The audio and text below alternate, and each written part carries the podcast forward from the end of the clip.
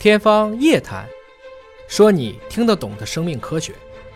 欢迎您关注今天的《天方夜谭》，我是向飞，为您请到的是华大基因的 CEO 尹烨老师。尹烨老师好，向飞同学好。本节目在喜马拉雅独家播出。今天来关注一下华人大牛啊，我看成了华大牛人，华人大牛全新的工具，说超越了原来的那个基因剪刀，叫做 CRISPR-Cas9 啊，说可以修复接近百分之九十的致病性遗传的变异。那么这个新的公司呢，正在申请上市。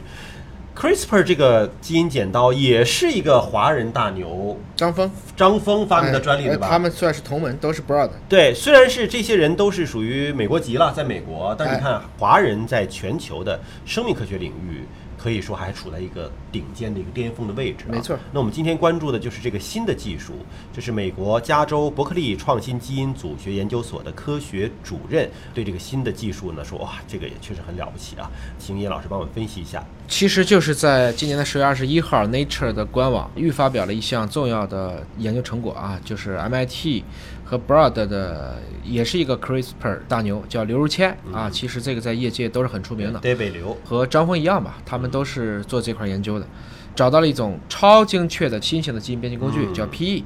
DNA 我们都知道是双链吗？对，它不用让双链断裂，也不需要额外的 DNA 模板，就可以实现 ATCG 四种碱基之间所有十二种单碱基的自由改变。这个听起来就有点玄乎啊。嗯你说我们之前描述那个基因剪刀，就是说 DNA 是双链的链条吗？我剪刀我就剪开、剪断，对然后呢再把它补上去一段儿，这叫基因编辑。对现在可好，你也不解旋，对吧？也不断裂，那你怎么替换里边的这些碱基啊？这就很有意思啊。我们现在最出名的原来的这个 CRISPR 嗯，用的后面的这个蛋白酶叫 Cas9，对，它的特点呢是虽然可以轻松的去改变基因组，但还是有点笨，嗯。它容易脱靶。嗯。因为 CRISPR Cas9 是做什么的呢？它可以进行大段的碱基修改。嗯，就比如说，它是一次性可以切个几十个碱基，嗯。这就是贺建奎上次想直接切掉三十二个碱基。嗯。还记得基因编辑婴儿事件吗？嗯。他做的是 CCR 五德尔塔三十二，直接切三十二个碱基，再用 CRISPR Cas9 是能做的。但是刘志谦做什么呢？我是点突变的，我就切一个碱基，单个碱基，哎，定点的狙击步枪，那个更像冲锋枪，打的是挺多，但容易打偏打错。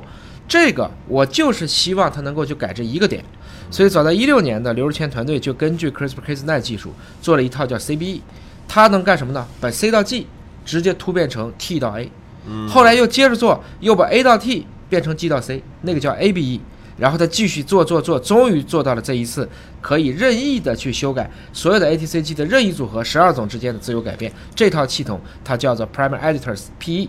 它这有点像釜底抽薪呐、我这么理解，看对不对哈？嗯就如果说形象的，咱们像摞积木哈，叭叭叭叭叭摞得很高，对它中间任何想抽出其中的一块儿，不用把所有的积木拆散了，对吧？对我直接非常迅速的啪一敲，中间一块儿就出去了。积木可能还做不到这样，就是在桌子上有个桌布，桌布上有一碗菜。对，如果你抽的足够快，啊，那实际上那个菜可以稳稳的还在原地。对我桌布抽走了，哎对吧？你菜还在，所以 CRISPR 它虽然可以说编的很多，但是它必须先给它干断。嗯。断了以后，它是靠细胞自由的修复机制再回去，嗯这个过程中就有可能脱靶。但是 CRISPR 是这么理解，桌布上有菜，我都先拿一桌新菜放过来，就太麻烦 啊，太麻烦，而且拿回来的时候，万一两个菜的顺序摆错了呢？对混了啊，就是菜太多了，对，所以这个就是实现了这种点突变。嗯整体来讲呢，整个 CRISPR 系统是基于我们远古的这些原核生物，它是一种古菌之间的基因编辑机制，这是他们的免疫系统啊，嗯它又不能去产生免疫细胞怎么办？它就在不停的变自己的基因组，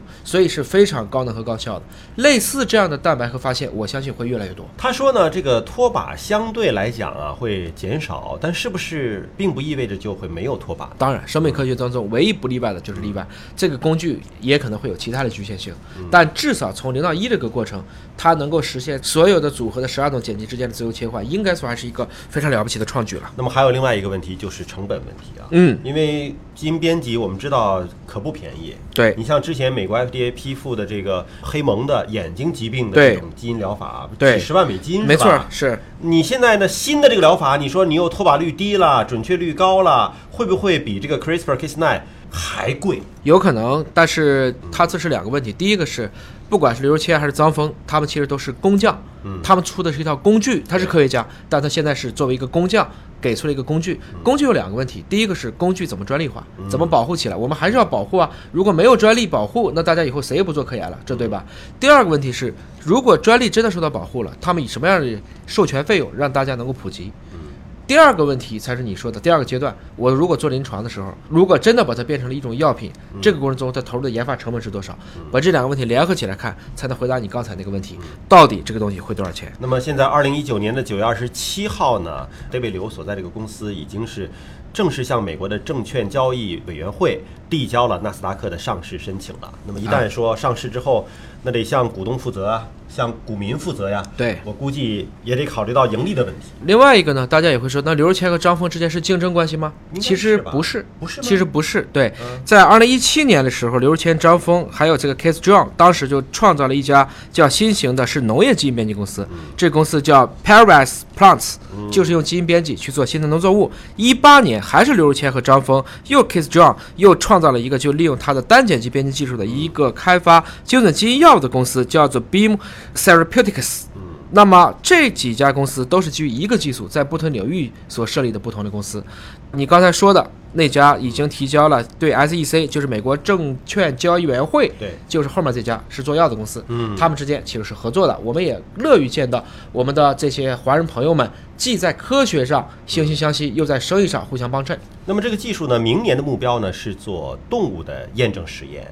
那么后年，二零二一年会启动呢人的个体的一个实验项目的一个申请。对啊，因为它要通过伦理的一个审核。对，你看现在国际大牛在人身上做实验，也是在二零二一年才要做这样的申请。对对吧？要一步一步的遵循伦理，遵循我们当前的所有的相关的法规做，不能说想干啥就干啥。那我们展望一下哈，假如说在人身上的这个实验也证明了它的安全和有效性，嗯，那是不是意味着我们未来这种单基因疾病就完全可以被修复了？